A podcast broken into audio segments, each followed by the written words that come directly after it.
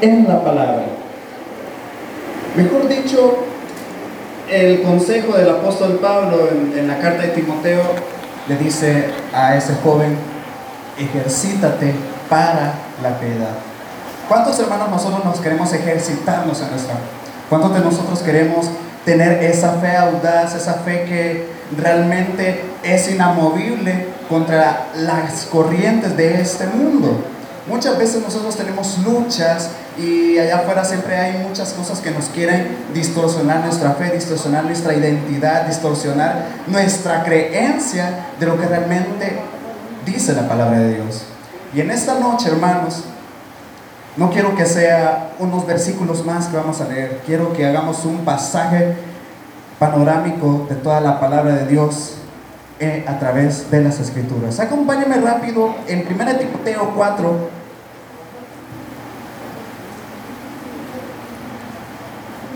En 1 de Timoteo, su capítulo 4, del versículo 7 y 8, que van a ser nuestros versículos bases. Pero vamos a tener un enorme recorrido que espero que en 40 minutos yo les pueda explicar todo, porque sé que va a ser de mucho provecho. 1 Timoteo, su capítulo 4, versículos 7, 8 y 9. Me dice un fuerte amén cuando usted ya lo tenga, hermanos. Amén. Dice la palabra de Dios, desecha las fábulas profanas y de viejas, ejercítate para la piedad. Porque el ejercicio corporal para poco es provechoso, pero la piedad para todo aprovecha, pues tiene promesa de esta vida presente y de la venidera palabra fiel es esta y digna de ser recibida por todos. Amén. Te invito a que se vea conmigo sus hermanos. Padre que estás en los cielos, te damos la gracia, Señor, porque tú has sido fiel y tú has sido bueno. Gracias, Señor, porque has expuesto tu palabra hacia nuestros corazones, hacia nuestra mente. Señor, te pido que abras nuestros ojos, Señor, para contemplar las maravillas de tu ley que nos vas a mostrar esta noche, Señor. Queremos ser corazones receptibles a tu palabra, Señor, en esta noche. Te damos toda la gloria y toda la honra a ti, Jesús. Háblanos, Espíritu Santo, por medio de las Escrituras. Amén y amén. Tome su asiento, hermanos. Como yo les comentaba, el consejo directo del apóstol Pablo a Timoteo es ejercitarse para la piedad y los versículos que estábamos leyendo habla acerca de una pequeña comparación acerca del ejercicio corporal que es poco provechoso. Pero no solo se queda ahí, sino que él le dice que deseche las fábulas profanas y de viejas. Y cuando nos exponemos ante esta palabra y si leemos solo estos versículos, el apóstol Pablo a qué se refería con esas fábulas profanas y de viejas. ¿Y por qué la razón del apóstol Pablo diciéndole a Timoteo, ejercítate mejor para la piedad? Es ahí donde yo quiero profundizar, hermanos. Si gusta, acompáñeme en el versículo 1 del capítulo 4, porque habla acerca de la predicción de la apostasía quiero entrarle a contexto de que este, este pasaje habla acerca del tercer viaje misionero del apóstol Pablo en Éfesos. Pero en esta carta específicamente, la comunidad de Éfesos estaba sufriendo unos movimientos confusos que estaban lejos de la palabra de Dios. Y en ese momento yo quiero que hablemos acerca de esos de esa predicción de la apostasía y de esos movimientos que querían confundir al pueblo de Dios en la comunidad de Éfeso y la necesidad del apóstol Pablo de aconsejar que se ejercitara en la piedad a Timoteo. Versículo 1 del capítulo 4 de 1 Timoteo. Pero el Espíritu dice claramente que en los posteros tiempos algunos apostatarán de la fe, escuchando espíritus engañadores y a doctrinas de demonios. ¿Por qué? Por la hipocresía de mentirosos que teniendo cauterizada la conciencia, prohibirán casarse y mandarán abstenerse de alimentos que Dios creó para que con acción de gracias participasen de ellos los creyentes y los que han conocido la verdad. Porque todo lo que Dios creó es bueno y nada es de desecharse si se toma con acción de gracias. Porque la palabra de Dios, porque por la palabra de Dios y por la oración es Versículo 6. Si esto enseñas a los hermanos, serás buen ministro de Jesucristo, nutrido con las palabras de la fe y de la buena doctrina que has seguido. Amén. Hermanos, en este capítulo vemos que el apóstol Pablo estaba hablando algo directamente de una gran necesidad de acuerpar a Timoteo en la comunidad de Éfeso y habla precisamente sobre los posibles apóstatas que apostatarán de la fe y que se irán sobre una corriente totalmente errónea, lejos de la palabra de Dios. Ahora bien, yo quiero hablar un poco de historia bíblica. Quiero que, si tiene donde anotar, vayámonos a qué, a qué tipo de falsos maestros se estaba refiriendo el apóstol Pablo. Acompáñenme en Hechos. Hechos, su versículo 19.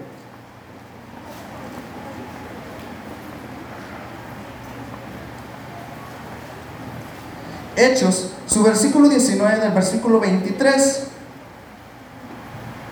Y quiero traer en contexto a lo que realmente se refería el apóstol Pablo. Y yo le voy a explicar a qué se refiere este gran problema.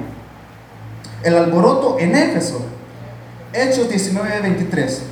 Hubo por aquel tiempo un disturbio, no pequeño, acerca del camino.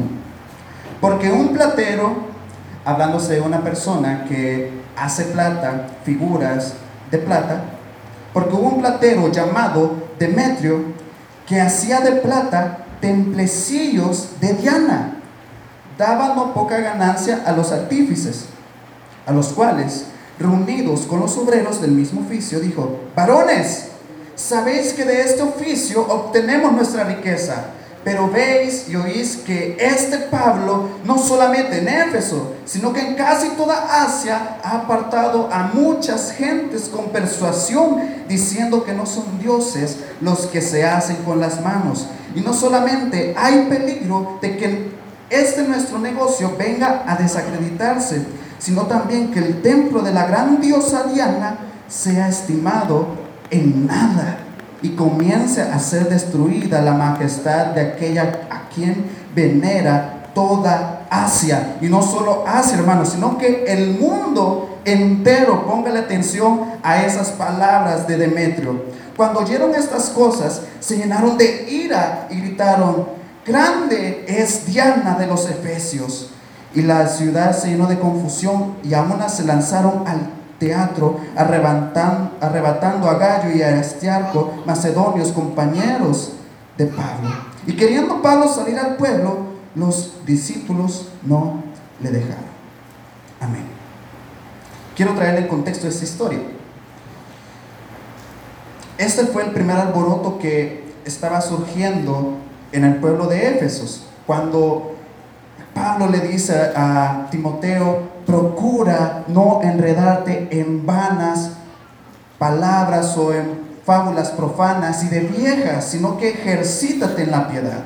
Pero ¿por qué le estaba diciendo eso a Timoteo? Por el alboroto que estaba generando la diosa Diana.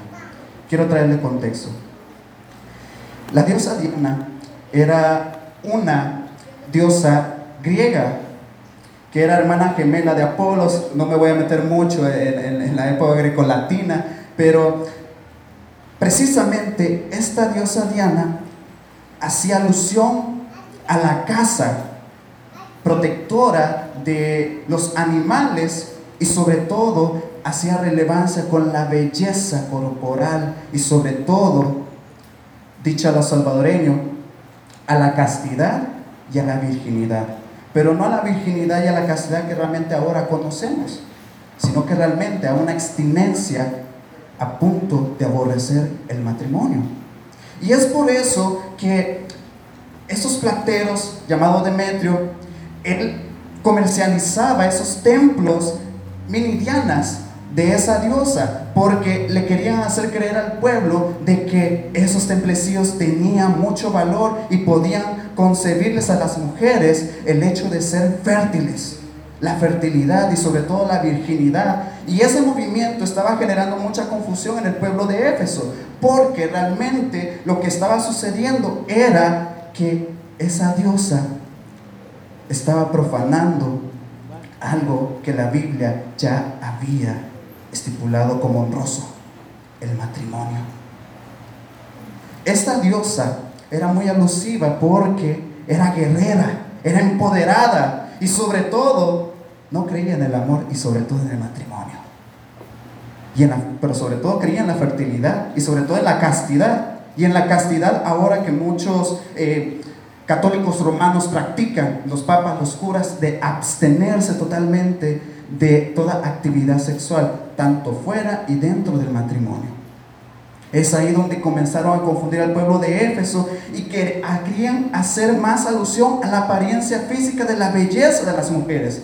Por eso es que en capítulos más adelante, en la carta de 1 Timoteo, el apóstol Pablo les está diciendo a Timoteo consejos a los obispos, a las mujeres, a las viudas, a las jovencitas, que su forma de vestir sea decoroso, sin mucho atavio, que no sea eh, argollas ostentosas, porque realmente esa no era la verdadera piedad que Dios demanda sobre sus hijos. Esa, esa apariencia realmente no es digna para poder llamarnos hijos de Dios. ¿Por qué? Porque la diosa Diana prácticamente ella estaba haciendo relevancia al aspecto físico, a la apariencia, al amor propio amarse a sí mismos. Como dice el apóstol Pablo en capítulos más adelante que vamos a leer, amadores de sí mismos, ávaros, empleitados, codiciosos. Y este movimiento generaba mucha confusión para el pueblo de Éfeso. Por eso esas fábulas profanas y de viejas, el apóstol Pablo le estaba diciendo a Timoteo, apártate de esas fábulas, apártate de ese movimiento, apártate de eso, porque provechoso, es poco provechoso el ejercicio corporal. Está bueno que hagas ejercicio corporal, pero ejercítate mejor para la piedad. Hermanos, vivimos en un mundo lleno de que vivimos solo para apariencias. Yo platicaba con un amigo hace unas semanas atrás ya hablábamos sobre cómo la religión se ha impregnado tanto acá en el país y que todo es por apariencias. Todo, absolutamente todo, porque realmente no podemos salir allá afuera si no vamos bien peinados, si no vamos demasiado presentables y Dios guarde que tengamos una, un hoyo en la camisa porque la gente ya nos está viendo mal. No tengamos los zapatos sucios porque realmente nos van a ver mal. Peor si nos vamos a reunir con clientes para cerrar un núcleo de negocios. La gente allá afuera vive solo por apariencias. Tal vez los jóvenes que estamos acá, que estamos reflejando en nuestras redes sociales, una vida totalmente de lujos con muchos filtros, o realmente estamos modelando a Cristo ejercitándonos más para la piedad. Muchas veces nos dejamos llevar por las apariencias. Nos dejamos llevar muchas veces por los filtros que vemos, sobre muchas ediciones de fotos que vemos en las redes sociales, sobre muchas cosas que a lo mejor el mundo allá afuera nos está diciendo, ese es el modelo que debes de seguir de moda. Ese es el modelo que debes de seguir con tal cosa. O esa es la forma que debes de hacer las cosas. Pero realmente vemos que a pesar de que nosotros debemos de tener cuidado propio de nuestra apariencia, no es lo más importante para los hijos de Dios. Nuestro corazón debe ser lo más importante, ejercitarlo para la piedad. De nada sirve, hermanos, tener una apariencia física ostentosa, una apariencia que estamos cuidando nuestra salud, estamos cuidando a través del ejercicio, cuando realmente nuestro corazón está a un lado, muy lejos de Dios. Esta diosa Diana hacía alusión a eso. Fijarse más en la apariencia física, fijarse más en el yo. Y por eso es que Pablo le dice a Timoteo, es cierto, te puedes preocupar por tu apariencia física, pero es mejor que te ejercites en la fe. Es mejor que ejercites tu corazón. De nada sirve ejercitarte tus músculos si no sanas tu corazón primero. De nada sirve ponerte esteroides, de nada sirve fijar tu, tu, rostro cuando realmente por dentro estás muriéndote por dentro. Muchas veces nos fijamos en esa apariencia Y en este primer punto vemos cómo la comunidad de Éfeso no es tan lejano, hermanos, a nuestra realidad actual, si lo vemos de esta manera. Es cierto que es el Nuevo Testamento, pero vemos que los mismos problemas que tenían diferentes comunidades a las cuales el apóstol Pablo visitó, es muy probable que nosotros también las estemos viviendo. El primer punto, hermanos, no nos fijemos en las apariencias, fijémonos en el corazón de las personas. Quiero traerlo a un ejemplo del Antiguo Testamento, en Samuel. El profeta Samuel estaba escogiendo rey para sucesor, sucesor de Saúl. Y, dentro de una familia muy numerosa de hermanos, estaba buscando a alguien conforme al corazón de Dios. Y los mejores hermanos de David salieron, los guerreros, para poder fijarse en sus músculos, en sus habilidades técnicas acerca de la guerra. Pero realmente Samuel no buscó eso. Eso es lo más impactante. Samuel no se fijó en las personas más altas, más robustas o más musculosas, aunque tenían gran técnica para eh, manejar el machete, para manejar la espada, sino que realmente buscó el corazón humilde y dispuesto a obedecer la voz de Dios. Hermanos, estemos dispuestos a obedecer la voz de Dios. Amén. Volvamos a, a 1 Timoteo.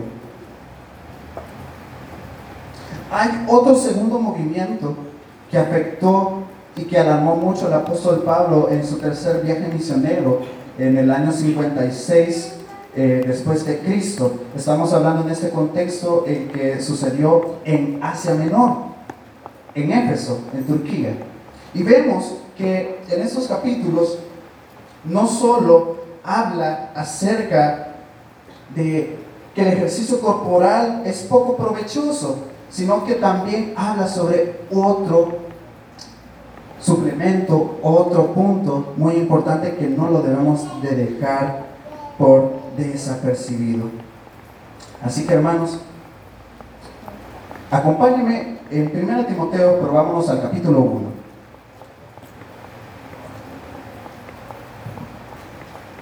Seguimos con las falsas doctrinas pero ¿qué advertencia ahora le está dando a Timoteo para cuidar el corazón de la comunidad de Éfesos?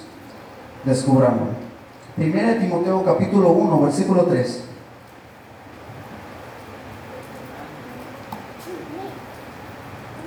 Primera Timoteo 1, 3. Como te rogué que te quedases en Éfeso cuando fui a Macedonia, para que mandases algunos que no enseñen diferente doctrina, ni presten atención a fábulas y genealogías interminables que acarrean disputas más bien que edificación de Dios que es por fe. Así te encargo ahora. Versículo 5. Pues el propósito de este mandamiento es el amor nacido de corazón limpio y de buena conciencia y de fe no fingida, de las cuales cosas desviándose algunos se apartaron a vana palabrería. Versículo 7. Queriendo ser doctores de la ley sin entender ni lo que hablan, lo que afirma. Pero vemos, hermanos, ¿a, qué se está, ¿a quién se está refiriendo el apóstol Pablo? El apóstol Pablo resalta unas cualidades que debe de haber de alguien que sigue una buena doctrina de parte de Dios. Porque no solo es tanto leer la ley, no solo es tanto eh, de, deletrear o de sobre todo tener a memoria la ley, la Torah, la ley mosaica, los diez mandamientos que los fariseos se regulaban en el Antiguo Testamento y también sobre el ministerio de Jesús. No solo eso era el, el suplemento o la parte fundamental, saber la ley, porque hasta el diablo conoce la letra y, y de seguro mucho mejor que nosotros, hermanos. Pero vemos que hay una cosa muy importante que no debemos de olvidar. Porque el propósito de este mandamiento es el amor nacido de corazón limpio. Anote si usted está notando, hermanos, el corazón limpio. La doctrina que realmente debemos de ejercitarnos en la fe debe producir un corazón limpio. Y no solo un corazón limpio, sino que de buena conciencia y de fe no fingida. Ahora vemos en el versículo 18 de este capítulo 1, vamos a ver a qué se está refiriendo el apóstol Pablo. Versículo 18. Este mandamiento, hijo Timoteo, te encargo, para que conforme a las profecías que se hicieron antes de cuanto a ti milites por ellas la buena milicia, manteniendo la fe y buena conciencia, desechando la cual naufragaron en cuanto a la fe algunos, de los cuales son Himeneo y Alejandro, a quienes entregué a Satanás para que aprendan a no blasfemar. Está duro el asunto en ese punto. Porque, ¿quiénes somos nosotros para juzgar a las personas? ¿Quiénes somos nosotros, hermanos, para poder hacer un escáner y decir, ah, este es blasfemo, ah, este es hereje, ah, este es hijo de Caín, se va a ir al infierno, fariseo, ah, este es recaudador de impuestos, este lleva la contabilidad, ah, llévenlo a la cárcel, porque cobra más de lo normal. ¿Quiénes somos nosotros? Y esa es la gran pregunta. Pero el apóstol Pablo no solo se miraba sobre el aspecto físico, sobre la apariencia de la persona, sino que de los frutos que produce el corazón de esa persona. La ley en el Antiguo Testamento mostraba cuán pecadores éramos todos nosotros. Y en Mateo 5 vemos cómo Jesús ataca fuertemente la corrupción del legalismo de los fariseos, que solo se importaban en que ellos y que el pueblo cumpliera solamente la ley. No vas a matar, no mates y no te vamos a apedrear. No robarás, no robes, o sea, no robes y listo, no te vamos a apedrear, no te vamos a matar, no, no, no corrompas la ley y hasta ahí. Y estamos todos felices. Pero Jesús avanzó y profundizó mucho más de no solo no hacer, sino que, ¿qué es? Hay en nuestro corazón en lo profundo de nuestro corazón. Y vemos cómo Jesús habla y comienza a desmenuzar en ese capítulo 5. Yo le invito que más adelante, cuando usted tenga tiempo, pueda leerlo. Es muy interesante cuando Jesús comienza a desmenuzar cada mandamiento de la Torah y comienza a desnudar a todos los fariseos. Quiero ponerles un ejemplo. En capítulo 5 Jesús le dice, ¿Se recuerdan que se les ha dicho que no cometerán adulterio? Haciendo referencia a la ley. Mas yo os digo que cualquiera que mire a una mujer para codiciarla en su corazón, para codiciarla sexualmente, ciertamente él ya adulteró con ella en su corazón. Jesús no solo se estaba viendo, ah, ese hombre no, no se ha metido con la mujer de su prójimo, chivísimo, está todo perfecto no ha corrompido la ley, pero Jesús fue mucho más adentro, en las intenciones del corazón. Y es ahí donde el apóstol Pablo comienza a decir, de la abundancia del corazón, habla. De la abundancia del corazón nosotros vamos a expresar a las personas. Nosotros vamos a mostrar acciones, pero de esas acciones hay una intención, hay algo que se está alimentando dentro de nuestro corazón. Y es por eso que el apóstol Pablo podía decir claramente, apártate de esas personas, porque los frutos que ellos están dando, aunque ellos saben la ley, no están amando la ley. A pesar de que ellos estén recitando la palabra de Dios, ellos no están obedeciendo la palabra de Dios. A pesar de que ellos se están rigiendo y están hablando lo que realmente es, no están viviendo lo que realmente es. Y es por eso que en el versículo, en el capítulo 4, hablábamos al principio de que el Espíritu dice claramente que en los posteros tiempos algunos apostatarán de la fe escuchando espíritus engañadores y a doctrinas de demonios. ¿Pero por qué? Por la hipocresía de mentirosos que teniendo cauterizada la conciencia prohibirán casarse y mandarán abstenerse de alimentos que Dios creó, que con acción de gracias participasen de ellos los creyentes los que han conocido la verdad. Es ahí, hermanos, donde realmente debemos de ponerle mucho ojo la hipocresía. Hermanos, yo puedo venir esta noche hablándoles tan bonito la palabra de Dios. Pero ¿qué pasa si no estoy viviendo esta verdad? Yo puedo estarles hablando tan bonito, tan hermoso de la palabra de Dios, de que Dios es amor y que Dios tiene un plan para ustedes y que Dios va a restaurar sus vidas. Y no he dejado que Dios haga la obra primeramente en mi vida. Es como que si yo les esté diciendo, hermanos, amen el oroco, es delicioso, cómanlo, tiene muchas vitaminas. Y yo detesto el oroco. Amén. Entonces dan fe de eso. Realmente eso debemos de tener mucho en consideración. Y el apóstol Pablo les comienza a decir, Timoteo, apártate de esas personas que profesan ser cristianos, pero lastimosamente no son.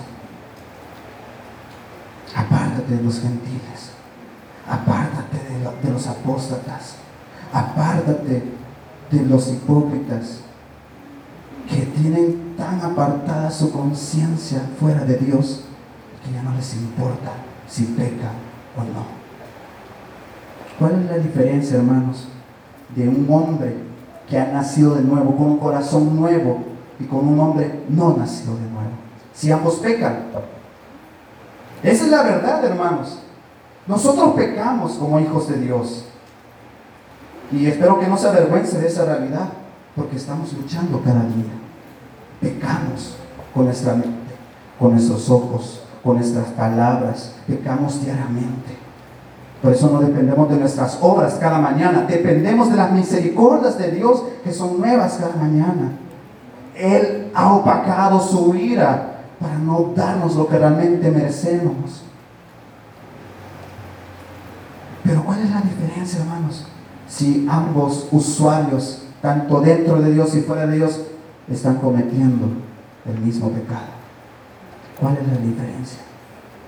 Le recuerdo una cualidad específica del rey David. A pesar de que fue el hombre conforme al corazón de Dios, él adulteró. Y no solo adulteró, él mintió.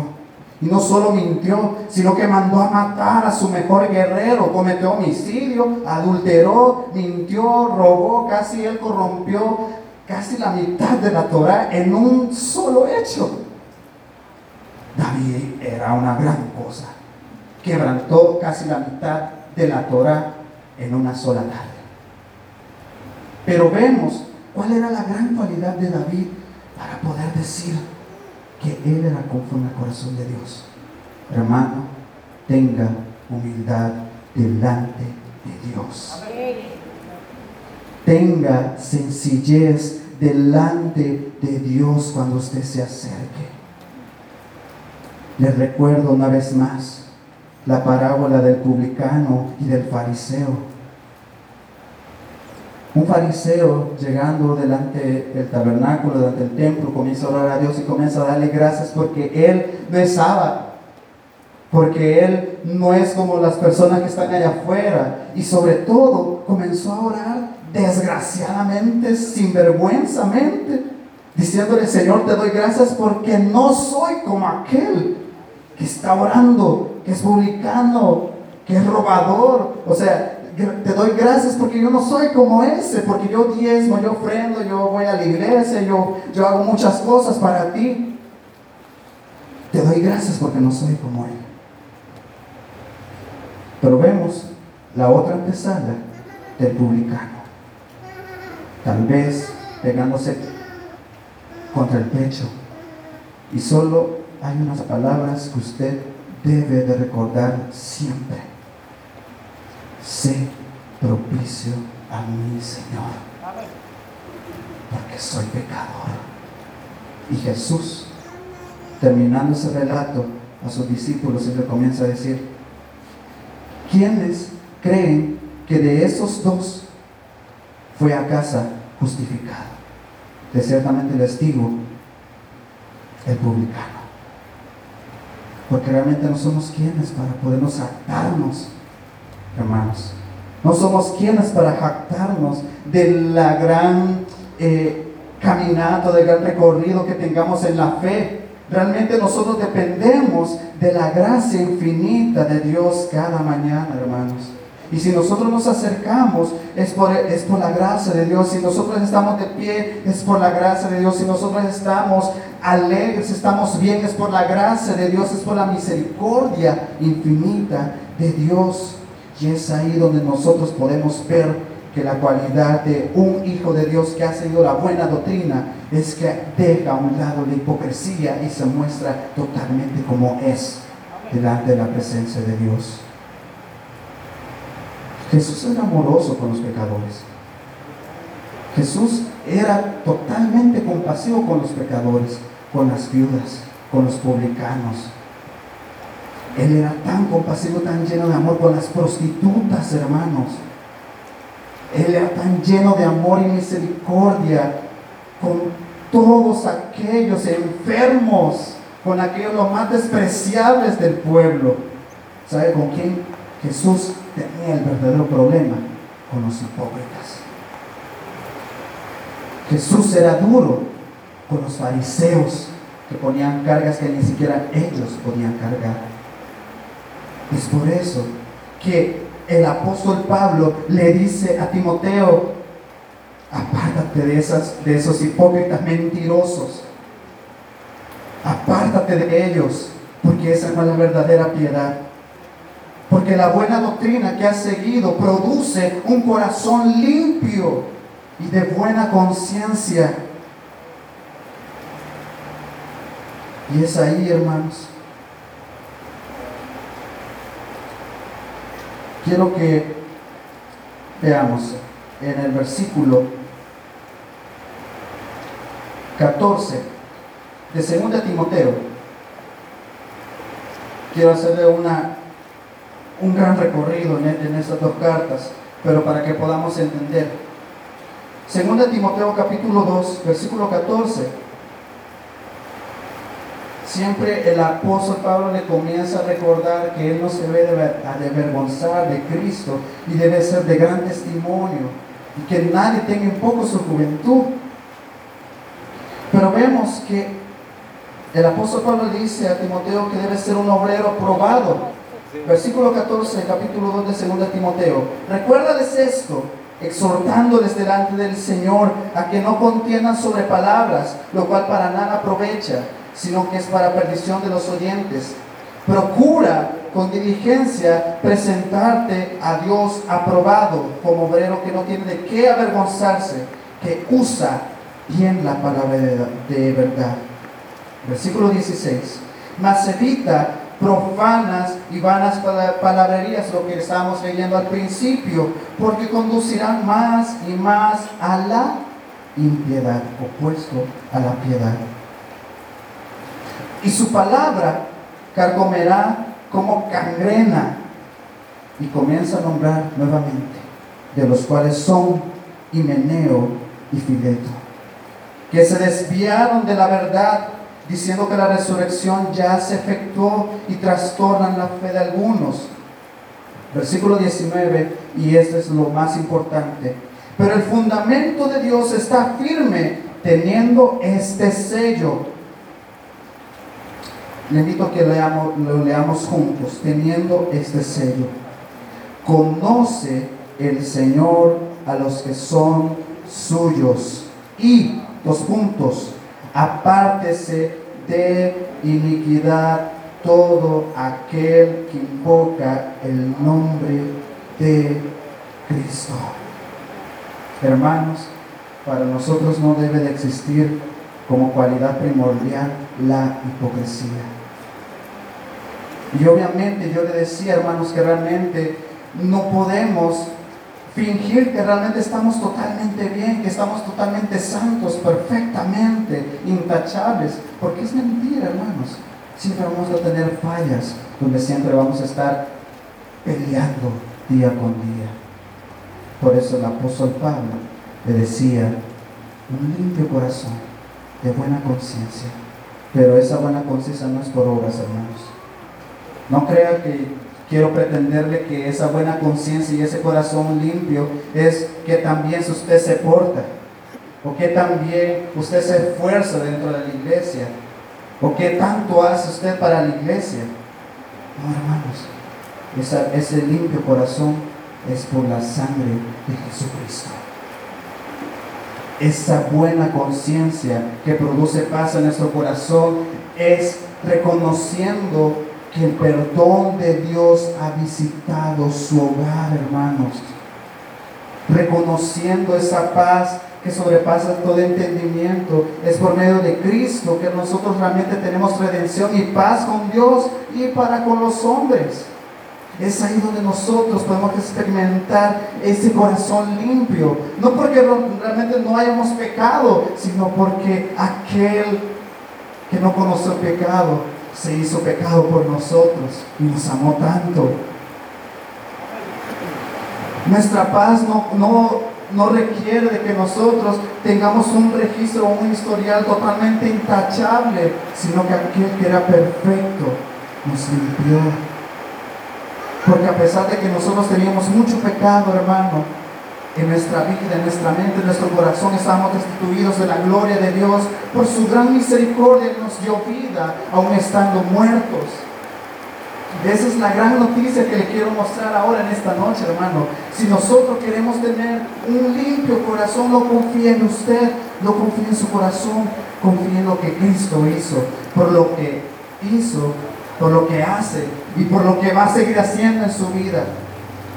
Porque nuestra competencia no proviene de nuestras obras, proviene solamente de Dios.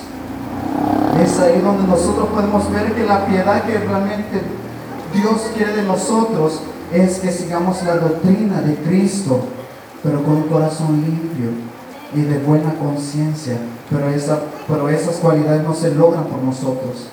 Es cuando ponemos nuestra fe en Cristo Jesús. Hermano, yo le pregunto en esta noche, ¿Dónde está su fe? ¿Dónde está puesta su confianza en esta noche? Si usted ha pecado, ¿qué hace usted? Si usted se ha alejado de Dios, ¿qué hace usted para acercarse nuevamente a Dios? ¿Qué hace con su culpa? ¿Qué hace con ese remordimiento que no lo deja dormir? ¿Qué hace con aquello que le comienza a estar carcomiendo su conciencia durante las noches y le comienza a decir, esto hiciste, esto hiciste, mira, acordate de aquello que pensaste, mira aquello de lo que dijiste, ¿qué usted hace con eso? ¿Qué hace usted con su culpa? Quiero terminar con esto, hermanos, que esto es lo más hermoso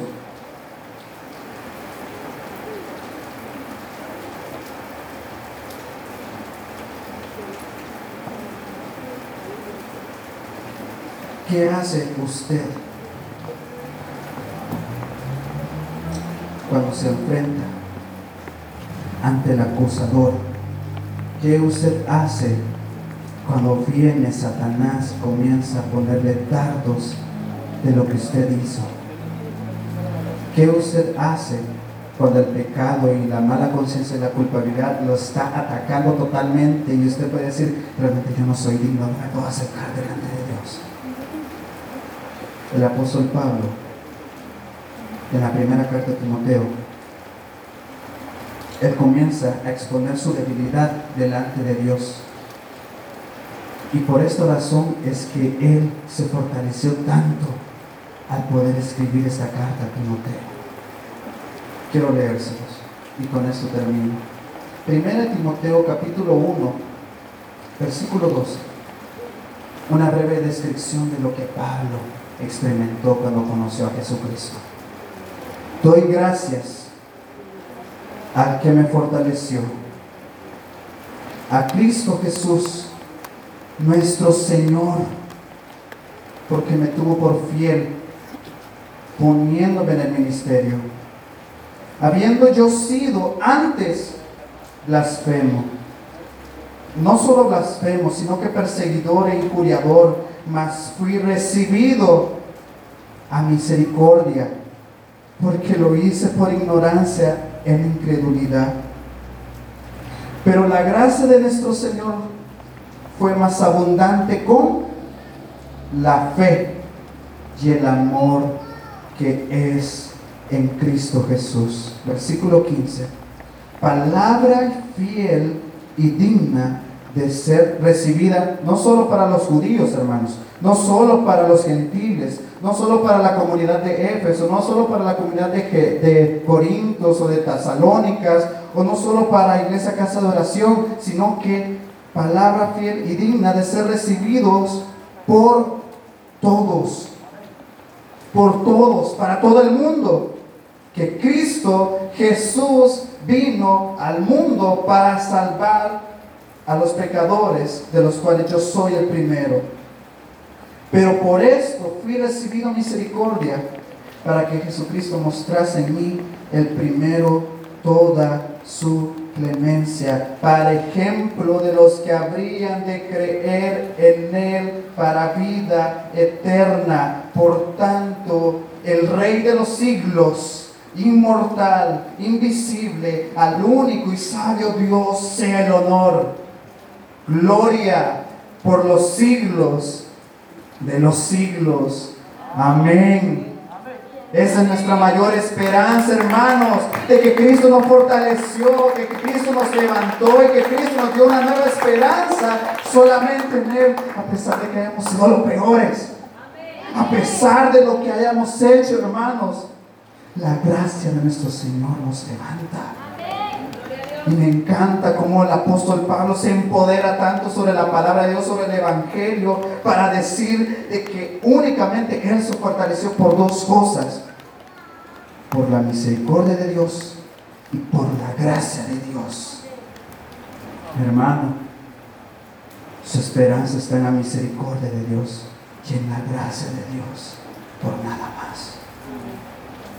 Su esperanza en esta vida, en este mundo tan caído, depende solo de dos cosas, de la misericordia de Dios y la gracia de Dios. Si usted se siente decaído, recuerde, las misericordias de Dios han sido nuevas y renovadas esta mañana. Si usted se ha ido hasta lo más bajo, la gracia de Dios se está presta para mostrársela una vez más y que ponga su confianza en aquel que todo lo restaura que todo lo provee, que todo lo sana, que todo lo cura y que todo provee y que todo lo llena. Le digo que será sus ojos, hermanos, en esta noche.